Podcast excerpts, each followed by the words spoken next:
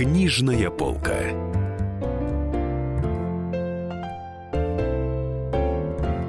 Здравствуйте, дорогие друзья. В студии Дарья Завгородняя, Денис Корсаков, спецкор «Комсомольская правда». А в гостях у нас Александр Ратнер, автор замечательной книги, которая называется «Тайны жизни Ники Турбиной. Я не хочу расти».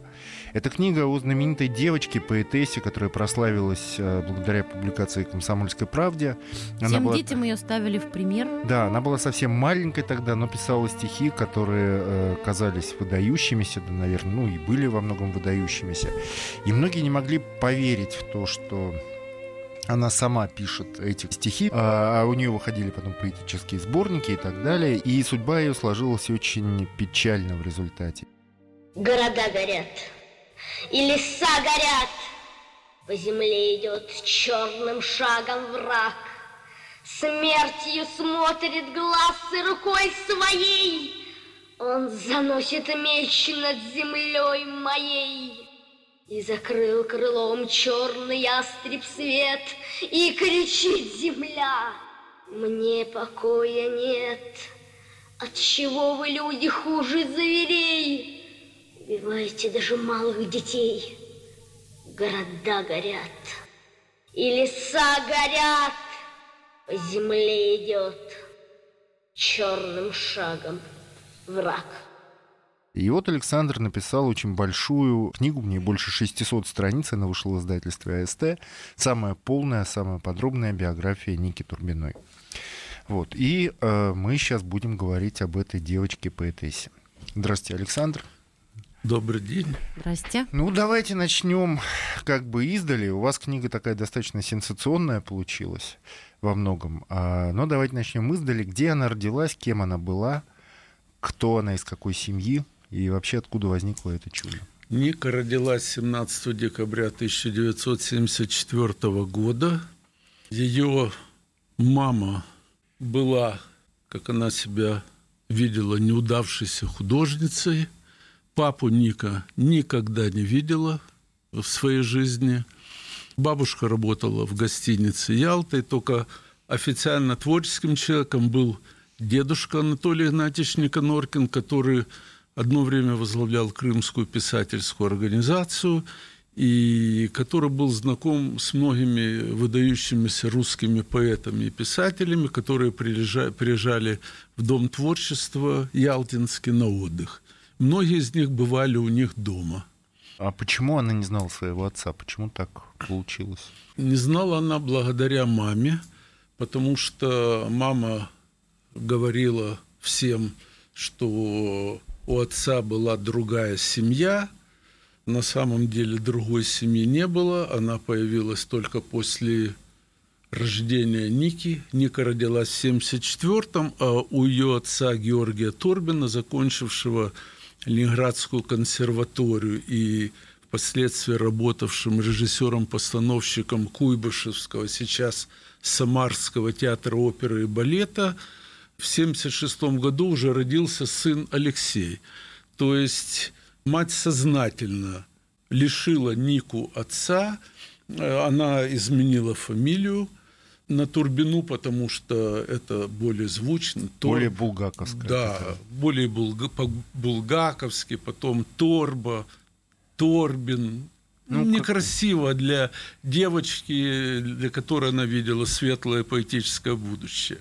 Ника росла, судя по всему, довольно нервным ребенком, прямо скажем, если не сказать больным. Да, ну сейчас, когда много не удалось прояснить. Безусловно, в начале самого рождения психика ее была нарушена, может быть, не настолько сильно, но благодаря в кавычках тому, что ближайшее окружение, я имею в виду маму и бабушку, они видели ее великой поэтессой и всячески способствовали этому, эксплуатируя ее какие-то изначальные способности, хотя в этом доме, как в литературном салоне, собирались многие московские поэты, писатели – и атмосфера была поэтическая. Я в книге написал, что разве что стол или кошка в этом доме могли не писать стихи, а все остальное, поэтические атомы, они витали в воздухе. Поэтому и в Нике что-то просыпалось. Но должно было быть все это естественно проявиться со временем. А мама и бабушка ждать не могли, потому что чем раньше они получат от девочки отдачу, имеется в виду в материальном плане, тем лучше будет для них. В каком материальном плане отдачу? Что имеется в виду? Э, в том плане, что во главу угла эти женщины всегда ставили деньги. Это было для них главное. Я могу это сказать как свидетель, потому что они вытащили много денег у Евгения Евтушенко, у Елены Камбуровой и у вашего покорного слуги тоже, который верил им рассказам, что никто им не помогает, что младшая дочь растет сиротой, хотя отец помогал ей, отец известный киносценарист, мультипликатор, писатель, вот поэт. Олег Егоров, отец а, отец младший. А, отец да, Олег Егоров. Младшей вот, сестры Ники Шел 12-серийный фильм Юрия Мороза э, «Инквизитор», э, сценарий которого написал Олег Егоров – имеется в виду помощь младшей. А старшая нет, старшая не видела отца, никакой помощи не было, ничего. А вот почему, как вы думаете, все-таки э, Майя, мать э, Ники, почему она лишила дочь общения с отцом, и почему отец Ники никогда не пытался с ней контактировать? Родной отец, я имею в виду. Отец приезжал после рождения Ники некоторое время нянчился с ней, пел песни, он великолепно пел и как певец профессиональный, и как артист. И Ника похожа на него, как две капли воды, хотя все время во всех средствах массовой информации, в интервью мелькало, что настоящий отец Ники – это Андрей Вознесенский. Ну, это общем... интересный пассаж. Ну, кстати, да. мама, мама Майя давала да. такие интервью, из которых выходило, что вот, ну, ну, я не скажу правду. Может быть, и, и, и Вознесенский, а может, и Евтушенко. Ну, намекала, да, да, прозрачно, что э, такой дело, серьезный Дело отец. в том, что э, Майя Ника Норкина была дама любвеобильная, у нее был роман с Вознесенским, с Евтушенко, по ее словам, с Эрнстом Неизвестным – хотя я дозвонился неизвестному э, в Нью-Йорк, и он через жену, поскольку у него слуховой аппарат, ему трудно было говорить, Но он сказал, что он такое, да, такую не помнит. Но э, здесь было много сказочного, много наносного, привнесенного. Э, фантазия была там богатейшая и у мамы, и у бабушки.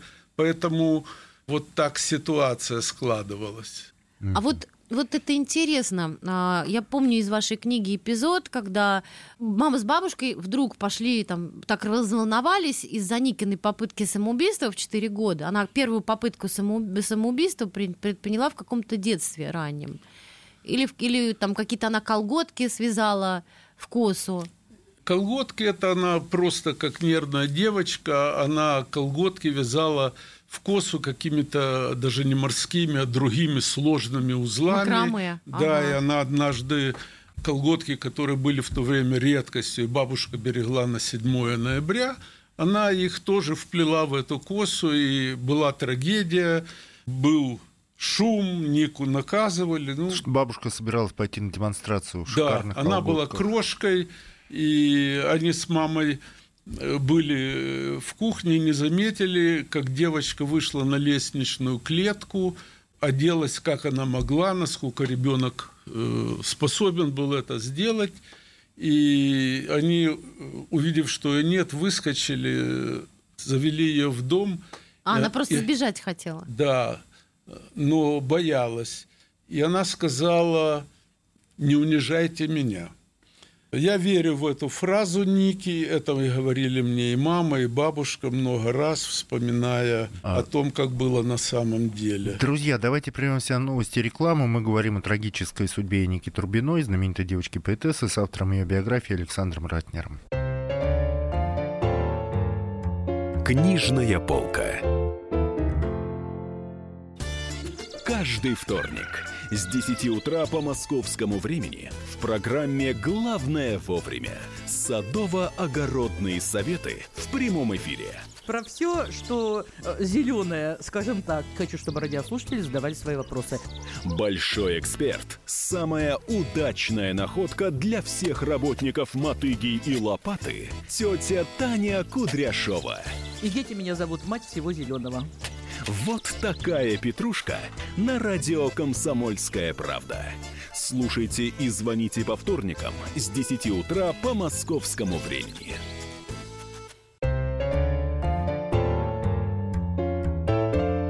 Книжная полка.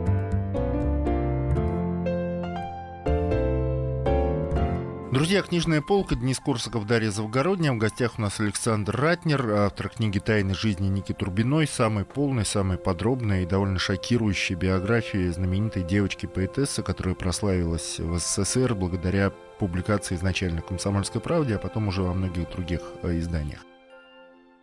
Люди теряют память, как зонтики в метро. Что важно, вчера забыто давно. На карнавале смерти первая Москалов. Даже убив, хохочет. Памяти не вернешь, Шлют пустые конверты, белые глаза адресата. Это провалы памяти, не получить обратно. Чьи-то слова смешливые, губы измазаны вишней. Быть хорошо счастливым, так говорил Всевышний.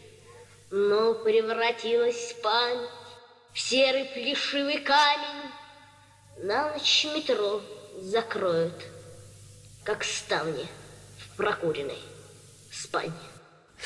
Мы говорим сейчас о ее детстве пока, и ее детство, судя по всему, было омрачено чуть ли не психической болезнью. В частности, у нее были приступы, как вы пишете в своей книге по ночам. Она считала, что с ней говорит Бог, она слышала чуть ли не какие-то голоса. Она или... ждала слова. Да, она ждала некого слова, некого божественного диктанта, и по легенде потом Бог буквально диктовал ей стихи, которые она потом записывала. Это, Это действительно легенда, потому что на самом деле этого не было. Валентина Николаева, корреспондент комсомолки, которая по заданию редакции с подачи Юлиана Семенова приехала проверять, действительно ли Ника писала стихи сама, и случались ли эти приступы по ночам, она ничего подобного не видела и сказала, что все, что она написала, написано со слов Майи. Все, что написала в публикации. Что она написала в публикации, да. И если бабушка говорила, что Николаева была в течение месяца в Ялте и неделю жила у них дома, то на самом деле она была в командировке всего 4 дня и два раза приходила к ним домой, далеко не в ночное время. У вас есть фраза в книге, что мать выжимала из Ники Турбиной стихи, как пасту из тюбика. Как Ника писала стихи? Писала ли она их сама? Дело в том, что говорить о том, что Ника писала стихи, даже если она их, скажем, сочиняла, будет неверно, потому что научилась писать она где-то к девяти годам. А по признанию бабушки Людмилы Карповой, большинство стихов Никой было написано с пяти до восьми лет. Поэтому все писала, записывала мама, это так по легенде – Хотя на самом деле многое писала сама мама, а в Нику, если можно сказать так, вживляли поэтическое начало. То есть девочка со сна кричала, ее психику травмировала та же мать, которая с ней разговаривала довольно резко. И по свидетельству Елены Камбуровой, которая с Никой гуляла вдоль берега моря. После того, как Ника получила золотого льва Венеции, казалось бы, была э, на вершине поэтического успеха. Девочка падала, билась головой о землю, кричала, что я не могу жить с такой фальшью. Она понимала, что в доме фальш. Она понимала, что ей говорили одно, на самом деле было другое. Она ночью спала, о том, что она не спала с 4 до 12 лет, это тоже легенда, потому что она не спала часто поздно, потому что в доме собирались взрослые поэты, писатели. Она любила ко всему прислушиваться, как говорила бабушка, не куша, как улитка, присасывалась к нашим разговорам. И мы думали, что она ничего не слышала, она слышала все. Девочка, она была разумна, но почему как пасту из тюбика? Потому что мама и бабушка, это вообще-то был изначально проект бабушки, потому что вначале не получилось ничего с Майей, с мамой Ники, которые посылали в Москву. И Поэтесса, которые... она тоже писала стихи. Она писала стихи, она носила их по журналам, часть юность, ей везде давали отворот, поворот, а потом появилась другая мысль, а вот мы этой крошки, которой 6-7 лет, мы скажем, что эти стихи написала она. И весь мир будет у ее ног. Ну, посудите сами, может ли ребенок в 7-8 лет написать такие строки. Это стихотворение, которое задним числом было посвящено Евгению Евтушенко. А стихотворение такое «Вы поводырь, а я слепой старик, вы проводник, я еду без билета» и так далее, и втоптан в землю прах друзей моих. Скажите, в 7 лет. Какие Какой еще друзья? прах, какие друзья. То есть, э, понимаете, в этой семье было очень сильное поэтическое начало, потому что, во-первых, дедушка очень неплохой поэт для того времени, для 60-х годов.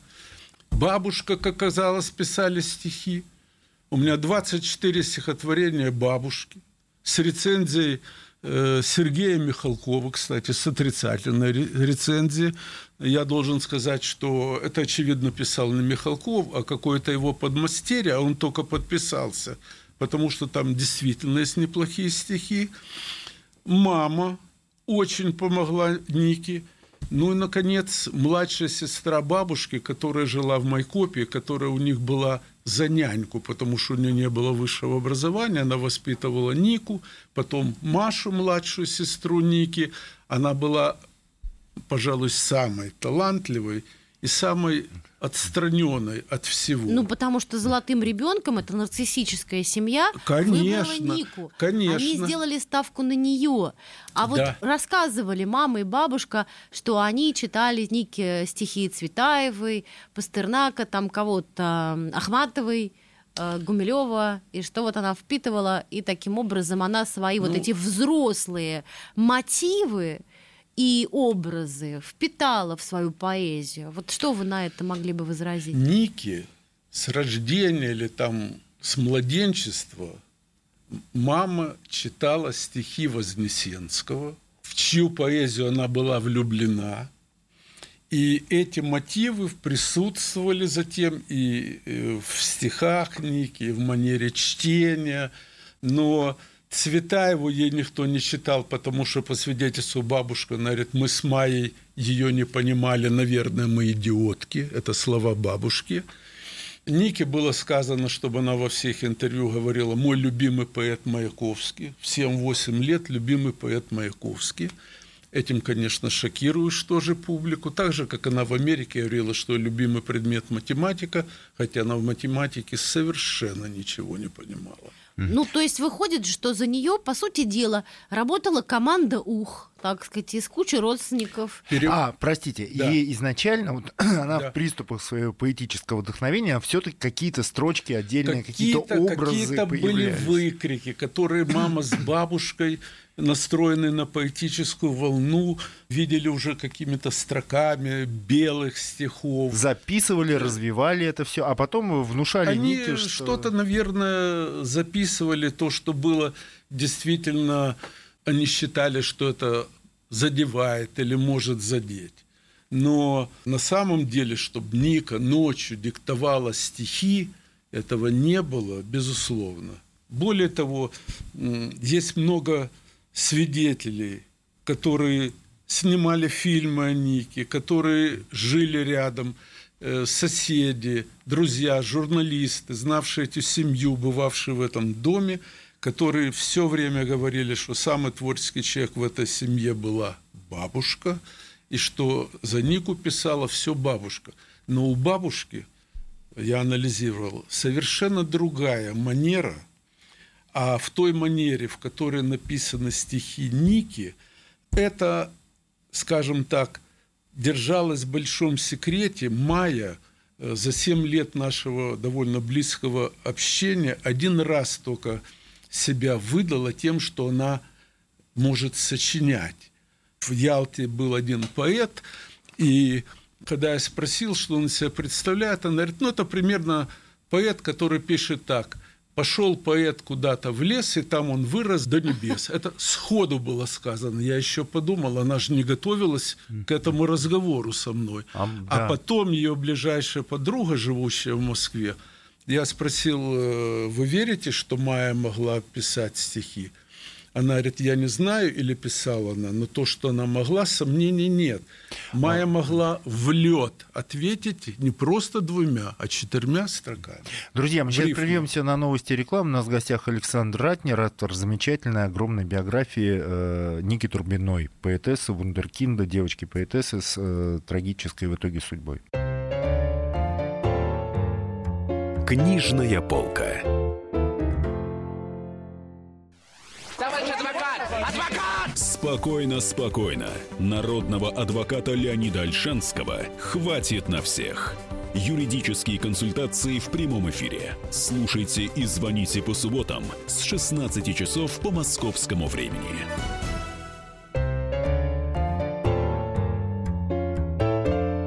Книжная полка.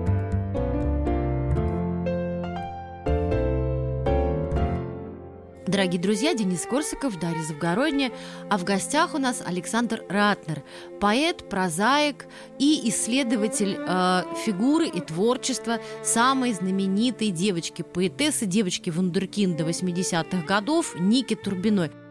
Собирал Колизей много веков и друзей, и врагов, и стоит у стен гул – Камень до сих пор не уснул. Проведу рукой по ступеням лет, Отпечатала эпоха здесь свой след. Дикой кошки узкие глаза Полоснут меня по острей ножа.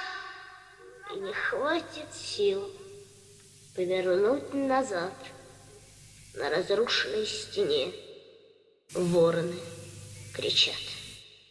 Александр, вот я когда э, ну, сама изучала судьбу Ники Турбиной, которая моя почти ровесница, я думала о том, что вот в 80-е годы была мода на таких супер детей, на вундеркиндов. На Моцартов таких. На вот. таких Моцартов. Фильмы «Электроник», «Дядя Федор пес и кот» про самостоятельного да. очень мальчика. Я помню свои детские книжки, как я росла, и как я смотрела на девочек-гимнасток по телевизору, э, которые там, значит, ногу задирали, мне говорили, ты так не сможешь, потому что ты ленивая или что что-нибудь. Мне купили сначала рояль, потом пианино, я от них демонстративно отказалась, потому что я боялась, что я не смогу, как электроник, и как эти девочки все. Ну и в частности, как Ника Турбина, которая тоже фигурировала по телевизору. идеально вписалась в это. Э, да, вот в эту всю компанию она вписалась. А с чего началась, собственно, ее большая слава?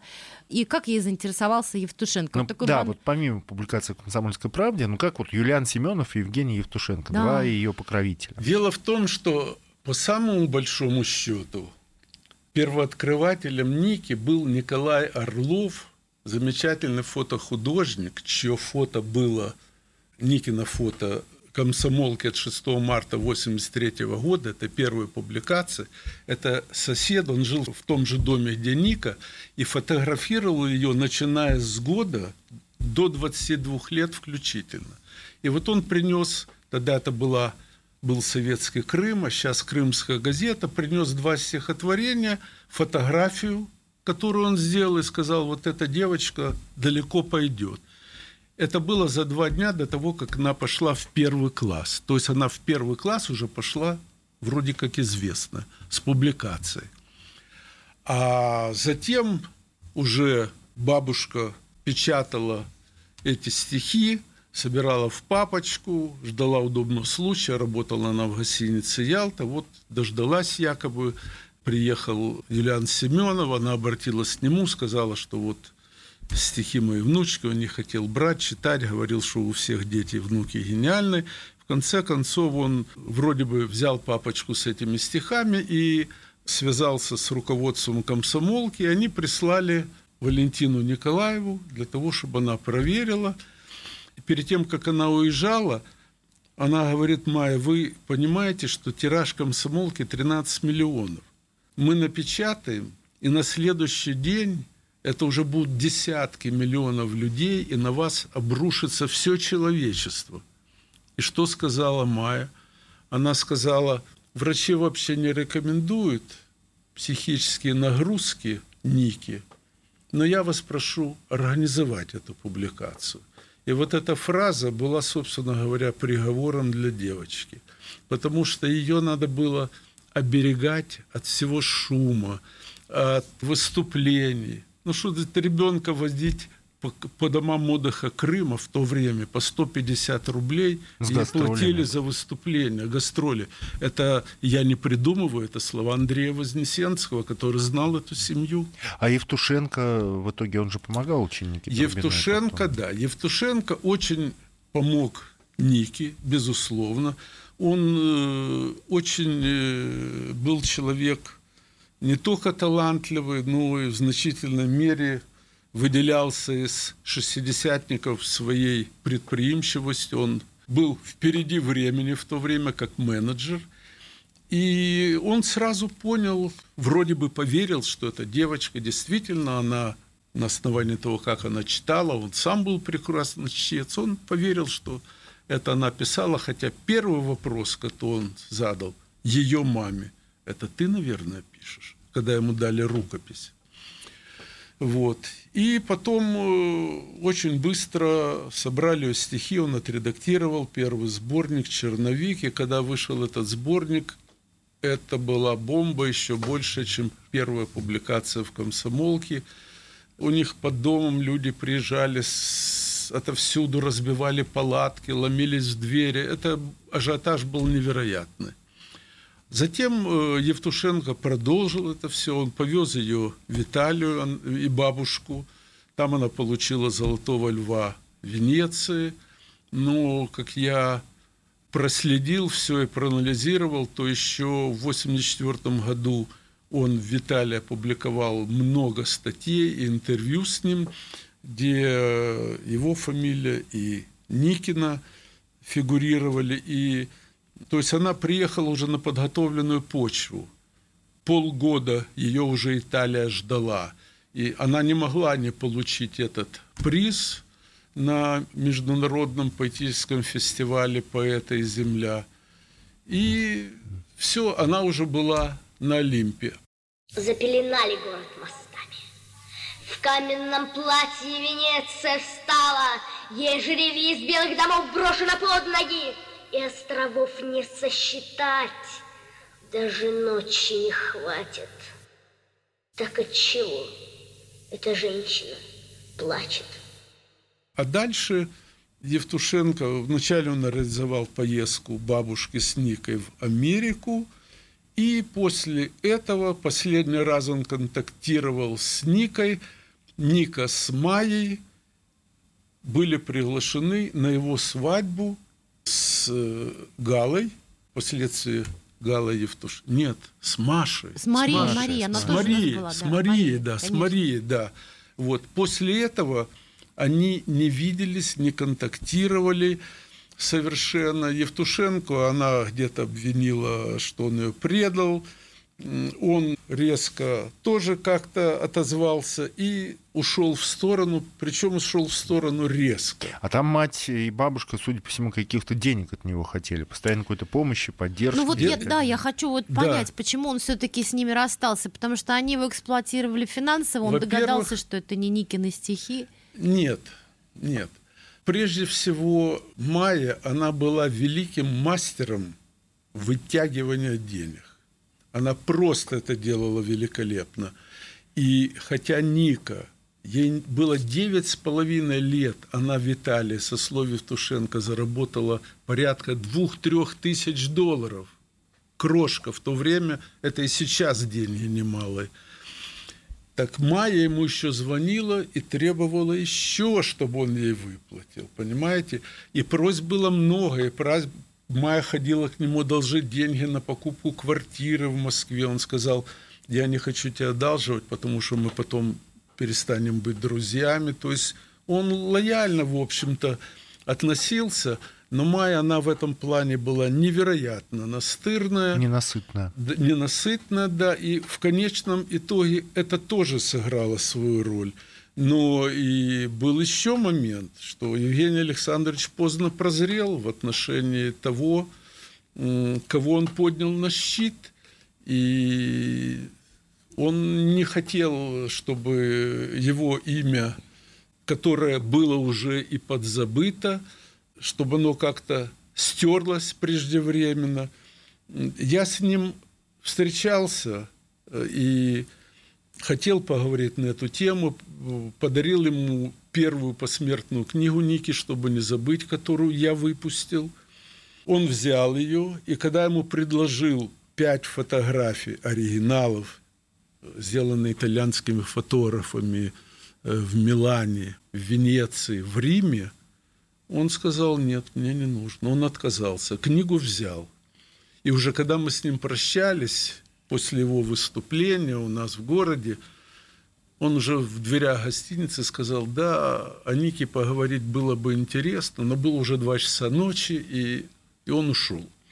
И потом, сколько ему не звонил, в Америку, в Переделкино, только один раз он взял трубку, сказал, да-да, я вас помню, но я сейчас после больницы очень плохо себя чувствую, и положил трубку. Он знал, что я у него хотел спросить. Я у него хотел спросить, один только вопрос задать. Евгений Александрович, не казалось ли вам, что-то не Ника пишет, или что у Ники были соавторы? Он это знал. А потом слава Ники, она как-то очень быстро начала меркнуть. Вот как только она вот перестала быть такой девочкой маленькой, вундеркиндом поэтессой, да. как она стала подростком, да. и она начала пить, она начала, ну, откровенно много дело, пить. Дело, да, пить это, это уже другая сторона все беды начались у него в Москве. Если Ялта это было вроде счастливое детство, слава и все остальное, а Москва это уже был страшный сон, то есть, как я пишу, ружье, которое было заряжено в Ялте, оно выстрелило в Москве. Почему? Ведь Ника, по сути, не училась. Она выступала, она давала интервью. Мама ее учила, как отвечать на какие вопросы. Я в книге привожу шесть интервью, в которых она на одни и те же вопросы одинаково отвечает. Например, «Кто твои друзья?» «Мой друг – мама. У нас одно сердце на двоих». Понимаете, это Майя ее учила. Я в книге пишу, у них действительно одно сердце на двоих, потому что у Майи его не было. Я вспомнила в книге вашей такую, такую э, деталь, что Ника научилась писать в 9 лет. Это да. правда? А почему? Да, около 9 лет. А почему так поздно? И писала с чудовищными ошибками. Да, я видела там сканы. Ошибки, да, она писала с чудовищными ее ошибками, а если она их делала и мало, то у нее был такой почерк, такая скоропись, что ее разобрать трудно было. Поэтому, когда она поступала в Авгик, то Джигарханян поручился за нее, и ее приняли. А когда она впоследствии поступала в университет культуры, то Алена Галич э, пошла к ректору и сказала, что вот есть такая девочка, но она талантлива, она лауреат, но у нее нету, она не может написать грамотно. И э, ее тоже приняли без экзамена. Но она бросила и в ГИК, и университет культуры, потому что она не умела учиться, ее не учили дома быть дисциплинированной, усидчивой. Ее учили совершенно другому. Друзья, в гостях у нас Александр Ратнер, автор большой и замечательной совершенно биографии поэтессы Ники Трубиной. Вернемся после новостей и рекламы. Книжная полка. The time for empty talk is over. We will make America great again. Это все мы слышали. А что на самом деле происходит в США? Реальные новости, курьезы и события, которые нигде, кроме Штатов, случиться не могут. Как они там за океаном вообще живут? Разбираемся в программе «Не валяй дурака Америка» с Марией Берг и Александром Малькевичем. Слушайте и звоните по понедельникам с 12 часов по московскому времени. Книжная полка.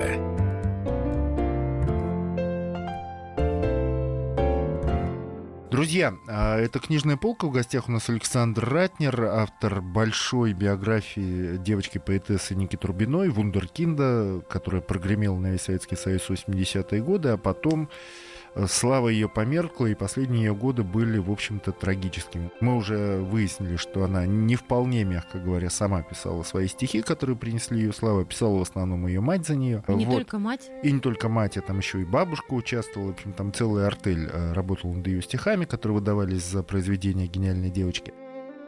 Маме уронила в руки волосы, как пшеничная вода, а напьешься — в миг накатится серебристая волна. Время горького дыхания подступило не унять, как трава еще не вялая. Только стоит ли срывать? Завтра поутру оглянешься. Вышел год, уронила в руки волосы. Твой черед.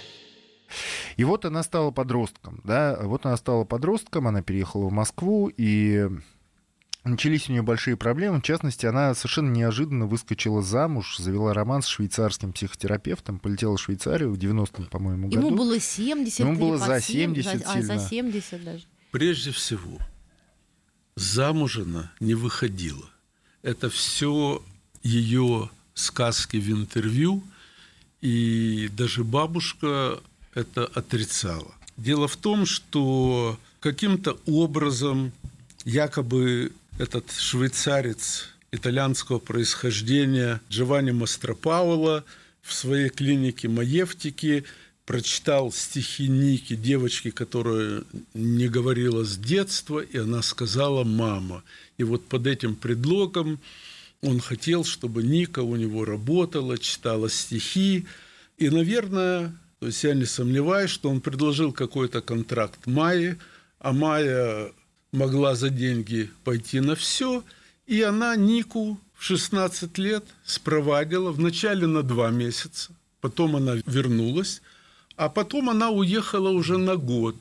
Майя это мать Ники Трубиной, напомню, для тех, Май кто это, да, мать Ники. слушает. Ника уехала на год, и фактически она была у Мастропаула содержанкой, которую он использовал чисто для постели, для поддержания своей потенции, которая угасала. Ну, надо еще сказать, что она была красивая девочка. Она, ну, внешне была очень привлекательная. Такая Внешне модельная. она была привлекательна, хотя со словия бабушки она говорила, Ника не была красивая, у нее было плоское монголоидное лицо, большие зеленые глаза и ярко-красные волосы, но она была очень фотогенична. И это я слышал от очень многих людей.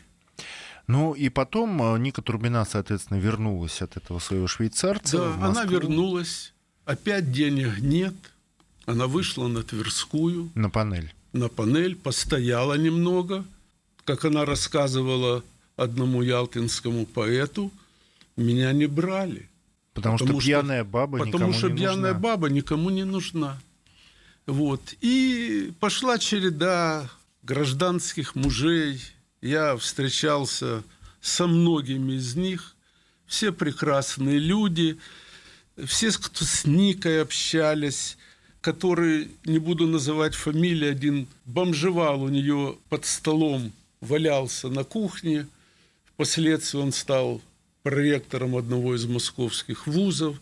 Все выжили, обзавелись семьями у всех дети, и только одна Ника, которая не умела учиться, не имела образования, не умела как э, заработать деньги, которая ничего не делала, собственно говоря, кроме как читала и была очень начитана, с ней было интересно говорить, ее единственную сдуло как щепочку с этой планеты. Ну, что касается сдула, очень многие до сих пор уверены, что Ника Трубина покончила с собой. На самом деле это же не так. Ника никогда не хотела покончить с собой. Вот вам такой пример. Нике было, возможно, лет восемь. Это мне рассказывала ее классная руководительница. Прибегает к ней женщина и говорит, в этом доме, нет, это соседка рассказывала, что Ника висит по ту сторону окна, держится за подоконник и попросила мужчину э, прибежать туда, вытянуть ее. Он прибегает и рассказывает. Ника висит, стоит мама и говорит, ну, если ты хочешь прыгать, так прыгай. То есть это эпатаж такой был. Это психопатия. вы Да, знаете. она и, и нож подставляла к сердцу, и оба ее падения с пятого этажа. На два Это- раза падала с балкона, первый раз ее откачали. Да, причем. первый раз с пятого этажа, но ветки смягчили ее полет, и она как-то удачно приземлилась между тремя пеньками или штырями и легко отделалась. А второй полет это уже был из другого дома, недалеко от первого, из окна подруги. Она просто была пьяна, она три дня отмечала День Победы. Ну, вообще, это суицидальное поведение, не говоря о том, что уже само пьянство суицидальное Ника поведение. очень любила сидеть на подоконнике. Один из гражданских мужей, я был там у него дома, она э, сидела на 14 этаже, свесив ноги, это в центре Москвы, и пила свое любимое пиво «Балтику» номер 6. Свесив ноги наружу. Ноги наружу. Она совершенно не боялась высоты. Никогда. Она эпатировала кинодокументалистов, когда она много раз перелезала через перила пятого этажа, они ее тащили назад. Тогда она уходила в кухню на 15 минут и выходила, они видели, что она на глазах пьянеет. То есть она уже где-то там что-то выпила. От нее прятали все, вплоть до одеколона. Ну и, соответственно, в какой-то момент, вот после этого празднования Дня Победы, там же, там же есть разные истории, разные версии. На самом деле было так. Ее э, муж гражданский, киноактер Саша Миронов, который работал и у Марка Розовского, и снимался сейчас уже во многих фильмах, она ему подсыпала сахар в бензобак. И он договорился с соседом, что он поменяет его. Она, по-моему, боялась, что он к любовнице уедет. э, И Она боялась, машину, да, что машину он уйдет. сахар. Вот, и он этим занимался недалеко от дома. А ей позвонила подруга, у нее подруга была Инна, которая сказала, приходи, я тут с парнем. И она прокралась так, чтобы никто не видел, и Саша не видел. И они там еще выпили, а потом подруга с парнем закрыли ее и ушли. В квартире балкона не было. Они ушли куда-то за пивом. Они ушли, очевидно, за дополнительной дозой, а Ника уснула, они уложили. Потом она проснулась, свесила ноги, как всегда, ну и стала ждать друзей. Она поняла, раз их нет, значит, они принесут спиртное еще. И поскольку у нее координация была нарушена, она хорошо была выпившая, а выйти через дверь она не могла, потому что дверь была заперта, изнутри ее открыть нельзя было. И когда она поворачивала, забрасывая ноги в комнату, она потеряла равновесие, соскользнула и ухватилась руками за этот тонкий жестяный подоконник. Я его видел. Неизвестно, как можно там висеть. Еще минуту она кричала, Саша, спаси меня. Внизу люди пытались что-то расстелить, поймать ее. Но удар был такой, что джинсы по швам разошлись. Ее забрала скорая, она вскоре от потери крови умерла. Это было 11 мая 2002 года. Да, очень грустная история. Я совершенно растерялась, потеряла себя, я пила очень много. Не знала, за что ухватиться, была полностью растеряна. Тогда я поняла, что просто разлагаюсь, я не могу. Это не я, это не Ника Турбина, это Ника Турбина по паспорту. И моим же друзьям, окружающим меня, было от меня плохо. Знаешь, от меня веяло запахом смерти, как они говорили, напившись. Турбина от веет смертью. Ты разлагаешься. Ты ужасное чудовище. Главная цель моей жизни – бабки. Любыми путями. По тропам пройду, но все буду иметь. Вот поимела я что-то, еще надо. Я остановиться не могу. В общем, кранты какие-то. И вокруг все орут. Деньги, деньги, деньги. Я знаю, что могу сделать я. Я буду это делать. Я буду писать. Я буду работать. Я буду заниматься театром. Я буду любить. Я буду воспитывать своих детей. Хорошо воспитывать. Чисто.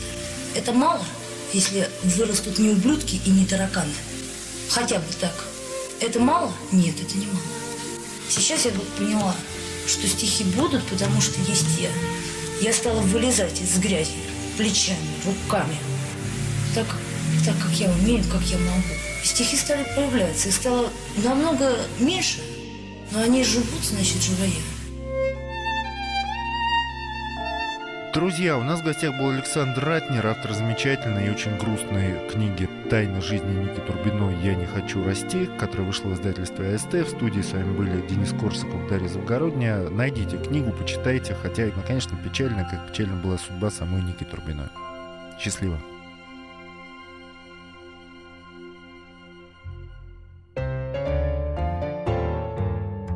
Книжная полка. Особый случай. По понедельникам в 5 вечера по Москве. Касается каждого.